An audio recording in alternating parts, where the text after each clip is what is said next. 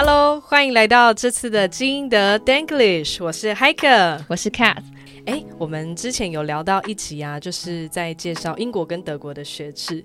那今天我们想要来一个不同的东西。上次聊的是比较体制化的部分，嗯、那这一次我们想要比较具体的带大家来看看，哎，在英国生活求学究竟是怎么样？那在德国又是什么样的样子嘞？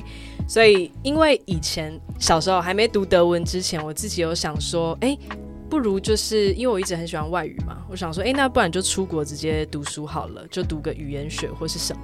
但那时候还不会德文的状况之下，确实接触比较多英语系国家，美加啊、英国那些。德国真的就不是我的考虑范围，完全不会觉得就是会想要去德国。所以今天我想要开这个主题，那有点像是 I wish I could know。以前小时候的我，当下在考虑的过程中，如果可以知道现在这些东西的话，我觉得可以帮助我做选择。嗯、所以今天，那我们的英国代表就是 Catherine，就是 No doubt，毫无疑问，就是她是最恰当的人选。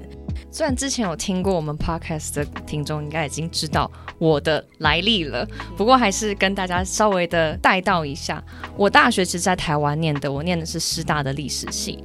那我在大学毕业之后呢，我就是直接六月毕业，九月就去英国念了我的第一个硕士。那我当时选择的是一个叫苏富比艺术学院开设的课程，那它的学位是由曼彻斯特大学所颁发的。那我当时念的科系是叫艺术史。或它其实设计师，但是也是艺术史的一环。那在念的过程中，我就决定要再念第二个硕士，因为我找到了更清楚的方向。那我第二个硕士就是选择了 UCL 的人类学。那我两个硕士是接着一起上的，所以等于说我六月开始写论文，写到九月交完论文的隔周呢，我就去注册了，就这样 真的很有效率哎。对，然后两年之后我就回来。对，两年。对，我就念了两年的硕士，所以我在二十二岁出发，二十四岁的时候带着两个学位回来。哦，好快，两个，两个，你这一直 double 二十二、二十四，两个，对啊，天哪，这。德国做得到吗？我们来欢迎今天的来宾 Jacqueline。耶，嗨，大家好，我是 Jacqueline。哇，今天 Jacqueline 就是我们德国的台柱喽。我今天不参与任何的讨论。对，来跟我们大家介绍一下你的学经历吧。我是，我也是跟 Catherine 一样，我是这师大毕业的。哇，师大相见欢，对，真的是认亲哎，天哪！对啊，他是我们第三个师大的，上一个还是 Jeremy。哎，哦，对，Jeremy 也是师大的。我这个歌雄的，我先画个分水岭。对。对，然后我是师大教育系毕业的，嗯、然后毕业了之后，其实我有一个比较特别的点是，我提早了半年毕业。哇、哦，对，因为那时候我想要跟大家一样，就是在该念硕士的年纪去念硕士，所以我就 跟我一样，半年去毕业就毕业了，嗯、然后用这半年就是跑到德国去念语言班。但在这之前，我也有先学德文。等一下哦，所以你是说半年前毕业，二十二岁的半年前毕业？对，二十二岁的半年前毕业，然后你运用上大四上毕业。嗯好厉害哦！大四下就是去德国，然后那时候大概是 B1 的德语程度，然后去那边，然后准备考他们的德语检定，这样。你大四上就学到 b e i n s 对，理理论上这真的是德 学德文的学霸。你花了多久学到 b e i n s 啊？大概一年多左右的时间，是可能的吗？我这个德国老师上身，你快跟他讲。可是，可是我那时候一个礼拜上两次中式的家教课，跟一次外师的，就是家教，一共一个礼拜几小时啊？四加一点五，就五点五小时。那你课外自己会再花多少时间练习？就是每天晚上就是三十分，一定要读三十分钟，不管这三十分钟是干嘛。但如果真的要写作业，可能会久一点。好自律哦，所以我觉得学德语真的要很自律。哎。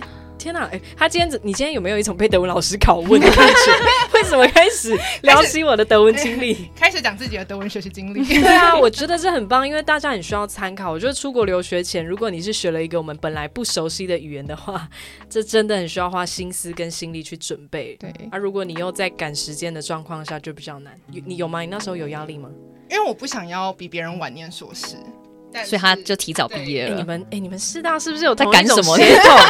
就是同一种协同，就是超级有原则的，而且很自律。哇哦，好。然后我就呃先去读了半年的语言班，因为那时候其实我在去德国之前，我有先去做了一个旅行，然后就想说去看看不同德国的城市。然后就逛了一下之后，我觉得我还是比较喜欢大学城类型的。然后再加上那时候我有持续在寄信给不同的德国大学教授，然后跟他们聊聊，然后最后就。选定了哥廷根大学啊这个地方。对，然后我非常喜欢就是这个小巧的城市，虽然有些人可能会觉得它很无聊，但我觉得它该有的都有，就是麻雀虽小，五脏俱全。对，所以你是去念硕士？对，我是去念硕士，嗯、对，也是教育学的硕士，但是是以课程教学为主的这样子，嗯。嗯听完两位的学经历背景之后啊，我们今天就是要来办一件事情，就是我非常期待的英德大战。所以你们，你就是英国派选手，你就是德国派的选手。对，那我今天会尽量秉持公平公正的原则，我们会用哪几个方面来评比嘞？我们会带大家看一下你们在英国跟德国读书的时候的学习状况、学习的生活、学制。学制上次有讲了，那你们这次会带大家看，就是比较具体的东西。嗯、那再来还有生活上，你们有遇到什么？那行前准备跟求学中各自有什么样的问题，或是有优缺点，可以让大家参考看看。对啊，这集的身份有点不一样，让我觉得感受很特别呢。对对对，我也是啊，我好不习惯一开始大梁的，对，一开始没有 Catherine 一起撑场。对，我可以稍微补充一下我们当时安排这一集的用意。其实，因为我们上一集介绍到体制嘛，那这一集想要带大家更具体的知道。到底你要怎么选？因为网络上的资料可能都很片面，那也许你不见得会有身边有人有这样的经历可以跟你分享实际的体验。那当然，因为我们两个都只是我们看到的一个面向而已。那我们会尽量用客观的方式去介绍给大家。不过这也都是我们的经验，我们只想用一个过来人身份让大家听一下我们不同的感受。嗯，也许能够让你在这个选择要去哪个国家的这条路上有更清晰的眉目，你会更知道说你要做什么选择，该做什么准备。真的对，这就是基因的一直以来都想做的事情。对，那或许大家的故事也会跟我们不太一样。那有机会的话，也欢迎大家跟我们一起分享哦。Hello，现在临时插播一则重大消息：正在准备德文考试的你，没把握通过德文检定考吗？古登堡德语即将在暑假开出实体跟线上的德语检定考课程，从零基础、Basic Five、Test Stuff 都有哦。有专业的德文教学团队陪你练等打怪，一个暑假通过一个等级，行动了吗？赶快点击下方链接或者搜寻古登堡德语预约课程的咨询哦！不要怕，学德文的事交给古登堡就对了。好。那我们今天英德大战就开始。那我觉得今天我们可以从 England，我们从英国先开始。所以，我们英国代表，你要不要先介绍一下你在准备出国之前，嗯，呃，有没有什么事情可以跟大家分享，或是要提醒大家注意的部分？好，我觉得英国的部分大家可能相对熟悉一点点，因为去英国的人也比较多。那我觉得对多数人来讲，他也是。比较直觉的一个选择，因为我们已经会英文了，所以语言的部分我们只需要去达到雅思的学校需求就好了。那我可以从我刚开始决定要申请的那一刻开始，我大概是在大三的时候下定决心说，哎，好像可以准备出国。像我上次有提到的，当时我被我爸问了一句说，我希望你去做你真正想做的事。我被他这一句话问倒，发现说我其实还没有找到自己的方向。那从那一刻起，我就很认真的想说，那我到底想念什么？也开始了我准备留学之路。那差不多准确是在一年之前，所以我在整个大四的过程都是为了在出国这件事上铺路。所以第一件事情呢，你可以先去选择你的学校，这样你才比较能够知道你的校系方向以及你的雅思目标是多少。那这个阶段很多人会选择去找代办，觉得这个都 OK，你可以去多问一些专业机构的意见。另外一个需要安排就是雅思的部分，你可以去衡量一下你自身的英语程度和你学校的要求有多少的差距。那我们当然要付相应的时间去。达到这个标准。不过英国的学校很特别的一件事情就是呢，我们的雅思成绩是最后再交的，等于是你在办签证之前补到就 OK，没有说你在申请的那一刻就要先给，所以时间上相对是比较充裕的。那如果说在没有办法达到，例如说你可能差零点五分左右的话，有些学校也会给你一个语言学校的一个选项，所以你可以提早出发去念语言学校，就可以弥补这个语言分数上的差距。也因为这个关系呢，所以大家可能在准备英国的硕士申请的时候，就已经有一半的事情不太用担心了。这是雅思考到再说，甚至你先申请完，最后再看你还差多少，拼一下，也许拼到语言学校，你就可以飞过去再说。钱可以解决的事都是小事，真的，不然就要像你一样超前部署，先学德语。对啊，其实我也是因为这个原因，所以当时没有考虑英美澳以外的国家。我们之后当然会在另外开一期，讲说好，我今天决定要选英语系国家，那我要怎么选英？英美澳加有这么多选择，我到底选谁？就是我们今天先 focus 在英国和德国的德大战。我们今天就是先大战，没错，我们先来英德大战一下。好，那我们今天决定好了语言之后呢，你要找代办嘛？有些人会找，有些人不用找。我是觉得在第一次还没有经验的过程，你觉得去找专业机构聊绝对是好的。但你要不要找他办？这时候来一个 不受欢迎的意见，我觉得不见得。因为我个人的经验是觉得文件的部分，你如果能够自己 handle，是自己做最好的。因为在写学校要你写的文件的过程，就是你去探索你到底想要念什么系，一个直面自己内心的一个过程啊。如果你连写这个你为什么要念都写得很心虚的话，你到底要为什么要做这件事情？为什么要做这个投资？嗯，那而且你时间和钱都要花下去，我觉得这样就很不值得。所以我会建议各位同学，如果你真的决定要去念书的话呢，你就在这个过程好好自己写，去面对他自己内心，这是我想走的路吗？这不只是一个个学位而已，应该说，如果你现在钱都要花了，你总希望花的值得。所以，好好在这段时间，好好自己一一字一句的去写下你的心路历程和你为什么想念这个戏。当然，你可以在写完之后再去找人修改，再去找人 proofreading，确保这个东西是好的呈现。那我觉得这样就很 OK，所以我觉得这件事情可以自己做，再去找另外相应的翻译或者是编辑的辅助，确保说你把每个文件都上传。自己做的好处是你可以随时上网去 check 你的进度，那他第一时间收到学校的录取通知。毕竟你才是最在乎的人，代办是在上班，所以如果你的资讯永远被他 hold 在那边，其实心里是蛮不舒服的。所以非常鼓励大家，如果在时间许可的情况下，真的可以自己来做。对啊，哇，这段内容真的是超级从学生心路历程走到后来变了老师，看了大家做了这些事情之后的一个集大成哎，要听 Cath 的话哦。好，来，那 Jacqueline。你呢？我们的德国代表不行，我要中立，不能太嗨。嗯、好，我是你 partner，你要对我好一点。情绪勒索，开始情了。少峰，好来，你说。OK，我觉得在去德国之前，我觉得可能就像 Catherine 讲的，就是他在准备雅思的部分。那德国也是，其实我自己觉得有些事情是已经没有办法改变了。所以如果你现在大一，然后你决定你要硕士去念德国的研究所，请你现在好好读书，不要翘课，让你的在校成绩要足够的好，因为其实在校成绩对德国来讲是蛮重要的。就像是那时候我甚至查到某间大学，他直接列出一个表格，如果你的平均是在可能九十分到一百分，你在这个 section 的二十分，你可以获得二十分。那如果是呃八十分到九十分，你可能只能获得二十八分，然后就一路往下递减。所以就可能在成绩这一块，其实他们还是有所要求，在校成绩有所要求。所以可以回到一件事情，就是你要先搞清楚自己要的是什么。你大学念的真的是你研究所要念的吗？因为如果你大学念，就是很像是我大学念教育学，可是我突然说，哎。我未来想要去做人资，我想要做成人教育之类的，然后是完全不同的领域，因为从幼儿教育到成人教育，那这样子我就就是他们就可以说，哦，不行哦，你们是两个不同的专业哦，你不能在德国这里念研究所。所以我觉得先要先搞清楚，诶，我真的想要继续在这个专业钻研吗？然后确定自己想继续在这个专业钻研之后，你就可以选择，哦，好，我要去德国读书。那接下来我的德语就要也要去学习它，然后我也要去。达到一个就是洗碗的标准。就真的是洗头之前，你要确定你真的想洗，要洗下去吗？不然，不然其实我遇过有些学生啦，他们其实就是他们真的知道自己要的是什么，然后他们就一鼓作气。他可能大学在反正就是学音乐的，可是他可能之前在台湾是学呃钢琴，可是他未来想要当指挥，他就觉得好，我搞清楚我自己要的是什么，我一鼓作气，然后就学德文。那我到德国再重新念一个指挥的大学。所以就是每个人的选择都不一样，但是你要对自己的选择负责。这件事情在德国还蛮重要的，是不是？欸、这真不会是老师们的对话？我一充满一切的耳提面命、欸，哎。我觉得刚刚 Jacqueline 讲到一个很关键的点，就是成绩的部分。我觉得这个在英国也是一样的。当你决定你想要出国念书的时候，请在成绩上好好的把握，不要到最后一刻想说啊，我最后一个学期的成绩掉下去了。你的最后的四年总平均的成绩，其实在英国的评比也是是蛮重要的。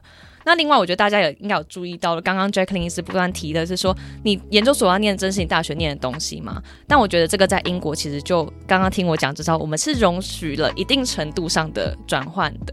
所以，嗯，也许如果你今天是在英国的话，你想念的科系，研究所想念的科系，跟你大学有所不同的话，也许不是大问题。你只要有修过相关的课，然后你在你的个人自述上面有清楚的表达你为什么会产生兴趣的话，也许是会被接受的。所以这方面对于想要转换科系的人来说，英国加一分，但是对于已经就是你很幸运，你选在台湾读的科系，就是你未来想要继续走的志业的话，那你就继续向下深究的人话，德国加一分。对对对，啊，OK，好，OK，所以我可以这样想吗？如果我今天在大学，我是假设以前德文系，那我要继续去读，比如说语言学好了，那我就是选我本来读的语文，往德国走，往德国走。好，那如果我今天是想要转换，我人生想要重新洗牌，我要重来。我就选英国，对，可以好，但是他也不能，例如说你可能以学德文，你要跳什么呃脑神经科学可能是不行哦，就是 你要差不多的领域，不能跳太多。嗯、对，例如说你假设德文的话，你如果跳到社会学啊什么的，文组的我觉得都还蛮 OK 的，甚至文组教育都还 OK 的。对啊，其实也没关系啦。就真的，如果知道自己要做什么，像 Jacqueline 刚刚提到的一鼓作气，嗯、我觉得你一发现，就算要多花时间跟精力都没关系，因为我觉得你用现在的两年、三年甚至五年去换未来的五十年，我觉得是非常值得的投资。嗯、没错，没错。好。哎，那准备出国的过程中，我们遇到首要除了语言能力条件以外，最实际的一个问题就是财务方面。嗯、来，两位可以跟我们分享一下。好，英国先扣一分，德国已经要加一分喽。好，为什么？我们来跟观众说一下原因。好的，我我记分板直接先写好了，事先写。英国呢，大家其实都会有个印象嘛，就是说，哇，你要洗学历或者你要怎么样的话，就去英国就对了，只要一年的时间，付个钱，你就可以拿到你的学位哦。我觉得这个东西呢，怎么讲呢？对也不对。对的一件事情就是，英国的学费基本上很难被减免，除非你今天是超级无敌优秀，或是你，例如说你的国家直接给你奖学金，像台湾也有提供一些奖学金，对，或是公费生的部分，那你当然可以做减免。但除此之外的话呢，你就必须要自己去负担奖学金的部分，例如说你自己去跟教育机构申请啊，或是去跟任何的你找到的资源去申请，你只要说服公司 sponsor 你，那也是没有问题的事情。只要你跟学校说。不要担心，我这个钱我付得出来，这个部分就 OK 了。但是基本上学校方他不会给你这个方面的减免。就是如果说你要去争取奖学金，请你自己去争取。那我有个问题，大家申请到奖学金的学生比例多吗？硕士没有很多。老实来讲的话，硕士因为硕士其实只有一年啦，所以大家也许会被那个学费吓到和生活费。假设你今天去伦敦的话，生活费也许还蛮惊人的。但是呢，呃，硕士其实他就好处，它就只有一年嘛，所以就是痛一下就过去了。嗯、就是、嗯、其实你就是就那一年而已，欸、你不会拖啊。一年，对，哦、其实就那一年，你如果把握住准时毕业的话，其实就 OK 了，就没事了。所以它就是长痛不如短痛的感觉。就是像美国，也许它单学期的学费比较低，但是你生活费乘以二和学费乘以二，不见得会比较低。那我觉得这个是差别。但是如果今天到博士以上的话，奖学金的比率就非常的高，因为也许是到了这个年纪，大部分的人不会想要再花这么多钱在学习上面，比较希望他当一个工作。那在这个阶段，人就会更积极的去争取到自己奖学金，才会选择出国。哇，那准备好了吗？准备好了。我们要来吊打英国了。好，不行，我要中立。好，来，那 Jacqueline，请你分享一下 德国方面的状况。但我很好奇，想要问一下 Catherine，嗯，我想问 Catherine，你猜德国一学期的学费多少钱？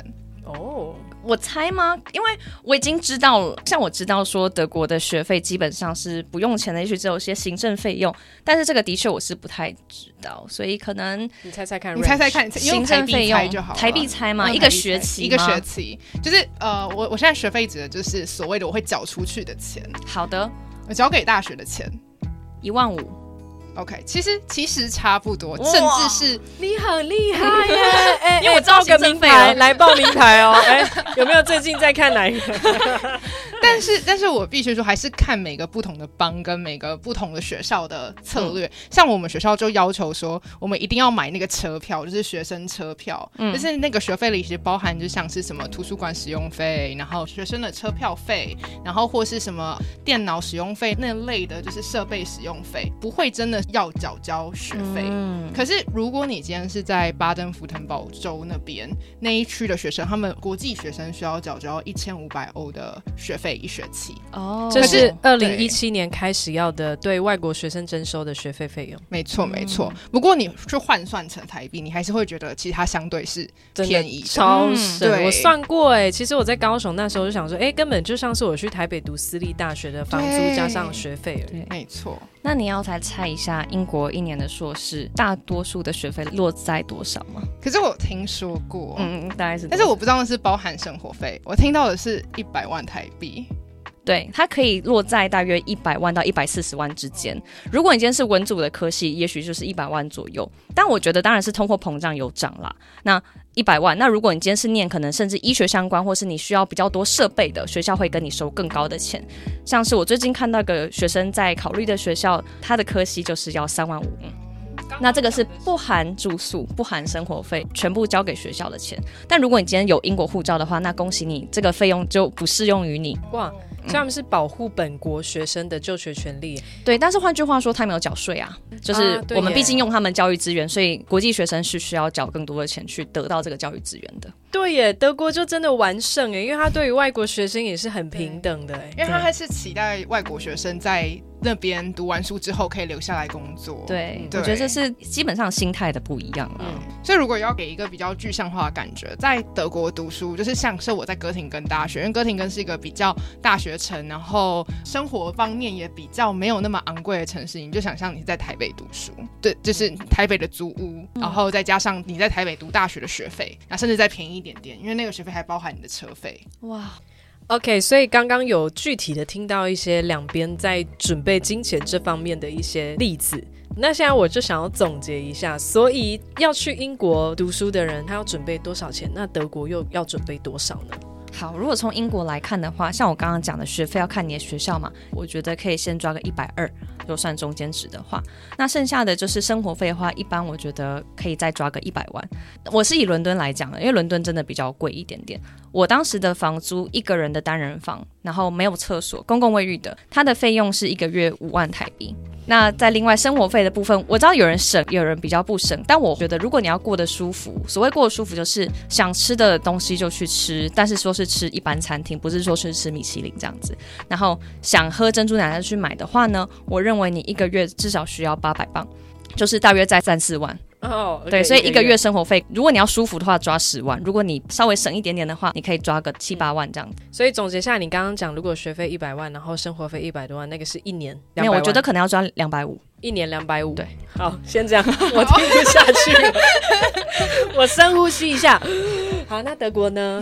我们相对亲民非常多，因为刚刚海可问的是一年要花多少钱，其实我没有真的很认真算我一年花了多少钱，但就像我刚刚讲的，你的学费就还行，然后生活费我一个月大概是一万块左右，一万块到一万五左右。然后因为我住的是小城市，所以其实我那样子的程度是可以租到有自己的厨房跟自己的厕所。哇！我刚刚深呼吸了一下，整个我要中立，我要中立。哇，五万！天哪！对，然后在食物的部分，呃，我大概一个礼拜在超市买菜，大概花三十欧到五十欧左右。五十欧有点偏贵，但是我我的食量比较少一点。五十欧乘一乘，差不多一千五左右。哇，对，一千五一千八，看汇率。可是这还要再加啦，因为我的午餐基本上平日午餐我都会跑去学校的学生餐厅吃啊，Mensa。对后你们的学餐好吃吗？题外话，我觉得还好。可是因为我我有时候上课比较忙，就会不想要煮饭，然后我就会想说，哦，那就去学学生餐厅吃很方便。Okay, 对，哇，好省哦。对，但是学生餐厅其实呃，我觉得不贵，就像像是台湾一个便当钱，所以大概嗯。七八十，但是呃，学生餐厅我必须说，如果你是访客或是你是呃老师，访客最贵，然后老师第二贵，然后最便宜的是学生，嗯、所以上面有分等级，上面会写说，哎，这道餐就是如果你是什么身份，多少钱、哦、这样。OK OK，很棒哎，会看你有没有在赚钱，去给你 charge。对。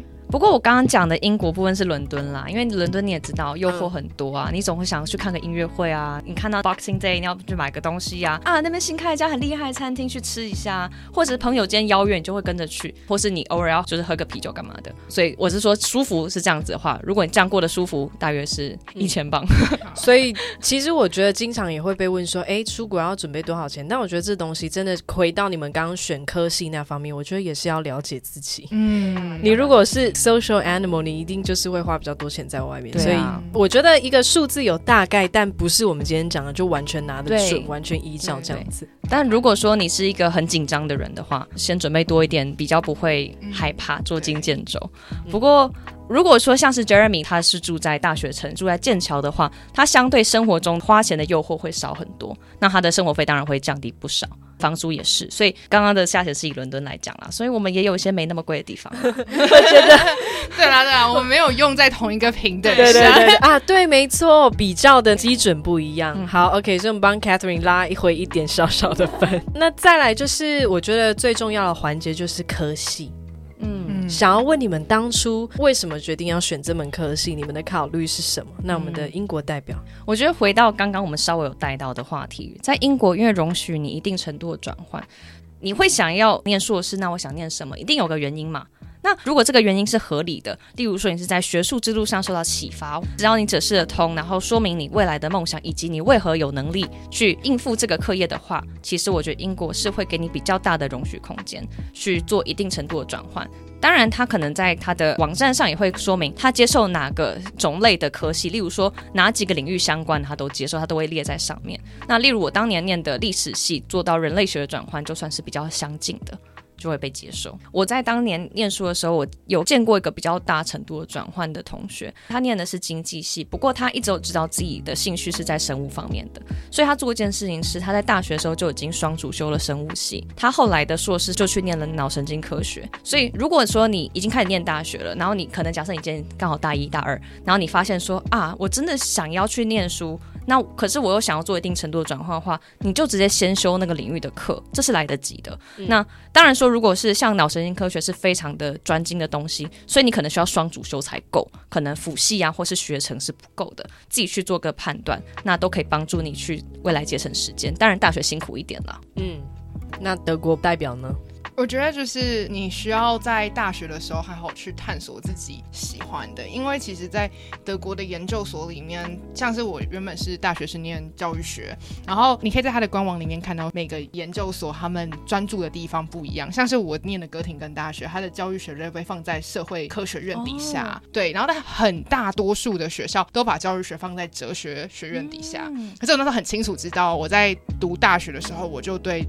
哲学领域相关没有那么大的兴趣，所以那时候就是找纯粹教育学院底下的教育系，不然就是社会学底下的教育系。就是你要很在你大学的时候就已经对学术的领域，你已经知道说，哎，什么是我可能比较喜欢，什么是我比较不喜欢，再去做选择。你就可以说，哎，我对这个学校有兴趣，然后你就可以点进去，然后上面就可以跟你说，哦，你想读这个学校，那呃，你可能可以有哪些的选择啊？然后就点教育，然后可能下面就会写说，啊，它的那个 faculty 是什么啊？然后。就可以发现了。我想补充一个，就是在德国读书的，就是我觉得算是优点，但是就是你也需要去思考你未来的规划。因为其实，在德国读书，德国的教育体制它是类似精英体制的，就是他会去很深究的去训练你的学科，嗯，然后未来你在找工作，你如果不是该科系的，你可能也会有一点。碰壁，但是这样会导致说，我大学可能学的是商管，我研究所就也只能读商管；我大学学的是教育，我研究所就只能学的是教育，我不能够转跳的太大，甚至是，假设我大学是念英语教育。那我到研究所，我如果说我要去念教育学的时候，他这时候可能会有时好一点的大学，就是对你好一点的，他可能会回回来一封信跟你说啊，那请你要去补足什么什么什么什么什么学分哦，在几月以前要做完这些事情。但有些可能就直接 reject 你，然后就跟你说哦，你不行，因为你不符合我们的名字。所以其实我那时候觉得我好庆幸我的科系就是 Department of Education，就没有任何争议。但有些台湾的大学可能它的呃科系名字比较特别。一点啊，什么数位科技学系，但其实学的也差不多，那就会很尴尬了。哎、欸，真的就会很一翻两瞪眼，对，超级德国人，对，不符合，没有哦，不行哦。可是那时候我我就还会准备一个表格，就是哦，我在我大学期间修了什么什么什么课，然后这些课代各自代表了什么。但后来我好像就有被别人说，哎、欸，你科系名字其实一样，所以不太需要。哦、嗯，对。哎、欸，所以你很用心哎，你会先想说，那我要怎么说服他？我要怎么预备那一些？你真的很懂德国人，因为我很怕被。拒绝 啊，对，不然就跟你的规划不一样。嗯、对，哎，所以刚刚听下来，就是其实事情真的是一体两面的。对，对，就是你有这个好，但是也相对的有另外一方面的弱势，肯定会需要去面对跟解决。好，但你的这个方法很不错。嗯，good。那科系讲完，我们来看学校。Catherine 一直最喜欢的环节就是 ranking，我没有啦。哦、oh,，OK，对应该说倾向于谈论这件事情，因为他在跟我聊的时候完全没有办法提供他。对，你要英国代表先说吗？嗯那为什么会说在英国你真的可以参考排名的原因，是因为呢，它跟学校的办学还是有一点的影响。你在前面排名的学校的话呢，其实他们办学都还蛮认真的，并不会让你有一种学电的感觉。也许大家会对英国这样的印象，但我自己的亲身经历是真的没有。就其实大家念的东西还是很扎实，那相应的，他给你的学术资源也很多。呃，当然，我觉得还是得看科系。如果你的科系太夯的话，的确会有可能会有那种资源不够的感觉。但我在当年的感觉就是，我随时可以联系到三个老师，那三个老师都可以很倾囊相授，只要我准备问题，他都会准备好好回答我。所以我觉得这点是我觉得在 UCL 它排名不错。那我真的有得到相应的资源。那我有听过，就是去了比较后面排名的学校，但是他可能抱持说，诶，他的科系他课程规划，我觉得很有兴趣，然后也有给我奖学金，这样。他就去了，可是回来非常的失望，因为他觉得同学的程度以及老师有点放水，让他觉得没有得到相应的学术资源。那这个才是我说可以参考排名的原因，因为也许他真的在你的经验上、体验上是有所影响的。诶，那这样英国真的不错诶，所以我可以这样理解吗？就是排名越高，代表你学校可以给你的资源越多。呃，我觉得一部分是，那另外一部分是跟学生的满意度啊，以及未来就业啊，然后他学术发表的这些东西都有影响。声望资源对综合下来，对，那当然他们一定他们都知道这个游戏规则怎么玩，这也可能也是一个 marketing 的一个部分。但是我自己自身经验的话是，如果学校的排名不错的话，至少那些资源是在那边的，你可以去争取，不是说什么都没有的。嗯、然后你的同学其实也跟你程度会是比较接近，然后都是想努力的人，不会说你今天一到那边全部人都买作业，那你就觉得说我来这边干嘛？所以为了避免这个情况，我才会说你可以参考排名。嗯。啊，OK，我身边有蛮多例子，就是我们都发现，其实我们不用妄自菲薄。也许你觉得很一般的学历，在他们眼中很棒，所以你就是也不用说啊，剑桥牛津我一定申请不上，谁知道呢？就是你如果说你在校成绩不错，你就丢丢看嘛。真的，我都会鼓励学生，你就是去 promote 自己呀、搞不好他就是在等你，等你申请而已。对，不要被剑桥牛津几个字吓到了，嗯、真的也不一定，他不见得他不要你，嗯、那大不了就花个几十磅的，嗯，我记得好像是四五十磅，虽然也没有很便宜啦，可是就是说买个希望嘛，这、这种感觉，乐透。对呀、啊，应该说你也要对自己有一定的自信啦。哎、欸，我觉得这个英国让我有点想过去了。现在你们俩就是要说服我，看我要去哪里读。那德国代表呢？因为其实蛮多学生也会问我说：“哎，老师，德国的 ranking 我到底要去哪一间学校最厉害？是去那个就是城市名最大的？因为有些人就会说啊，慕尼黑大学、哦、柏林大学，嗯、因为大家在旅游都最容易听到这个，嗯、然后就会觉得他好像就是是最厉害的。但当然他们也很厉害，嗯、但不过其实德国是有 ranking 的。但是我都会跟学生说：哎，那你看 ranking，你要先搞清楚它到底它有什么样的就是因素。嗯，例如它的一个因素是：哎，这间学校图书馆藏书有多少本？那些学校的发表的呃德文的论文有几份？发表英文的论文有几份？教授有多少人？师生比多少？他会比较是聚焦在这些，综合所有因素的排名。那剩下其实他们真的比较在做排名的是所谓的科系排名。所以可能像是呃我所在的哥廷根大学，它其实是一间数学还蛮厉害，因为高斯是我们的校友。哇、嗯，对。所以其实我们学校有一个很有趣的地方，就是我们的商学院很重数学，就是我们数学其实教的，我觉得。蛮难的，对，我觉得蛮难的。可是就是看每个人呃自己在学习的状况下，可能。但是我那时候就有听过我在读曼海姆大学的，就是硕士班的同学就跟我说，哎、欸，他们比较重就是商业相关，然后也说哦，曼海姆我们是商业第一名。然后我就说，嗯、你为什么可以说你是商业第一名？我我可是有高斯的呢。然后他就说，他们真的是就是商业第一名。哦、然后就是他们在商学可能不同的科系，他们真的就会排出来，像是哥廷根就很引以为傲，就会说。哦，我们的法律很厉害，嗯、对，所以他们其实就会有各自排出来。但可能像是哥廷根，我就不知道为什么，就好像医学也很厉害，法律也很厉害，数学好像也不错。你刚刚想讲什么？所以我选了一个超级厉害的学校，选了一个什么都很厉害的学校，对，面面俱到。哇，校友又很突出。没有没有，其实也不是，就是我我的点其实在于，就是我觉得在德国更像是你要去了解跟认识这个学校，胜过这个学校在国际上的排名。然后，所以我都会跟学生说：“哎，你先搞清楚你想去的地方，你喜欢在大城市还是大学城？你的预计花费是多少？然后你对你来说回台湾工作很重要吗？如果很重要的话，那可能大学的名字真的有点重要哦。啊，你可能要挑一下别人听过没错。对，然后再来就是这个学校能够给你什么，然后多看官网，其实可以得到非常多的资讯。嗯，你看又倒回来，真的是要先了解自己，哎，你要的是什么？你未来的路要往哪走？嗯、我觉得 Jacqueline 讲的非常好，就是在德国这一块，就像你刚刚自己在讲述你自己怎么选择这个学校的时候，就讲的很清楚。那我觉得英国的确，大家在这个部分比较相信学校的名字，比较不见得会去真的去细究那个科系，以及他排了什么课程，还有他师资阵容，可能这些都比较其次。很多人是到了学校才知道，或者是当他要写那 personal statement 的时候，才赶快翻说你有什么课可以写一写这样子。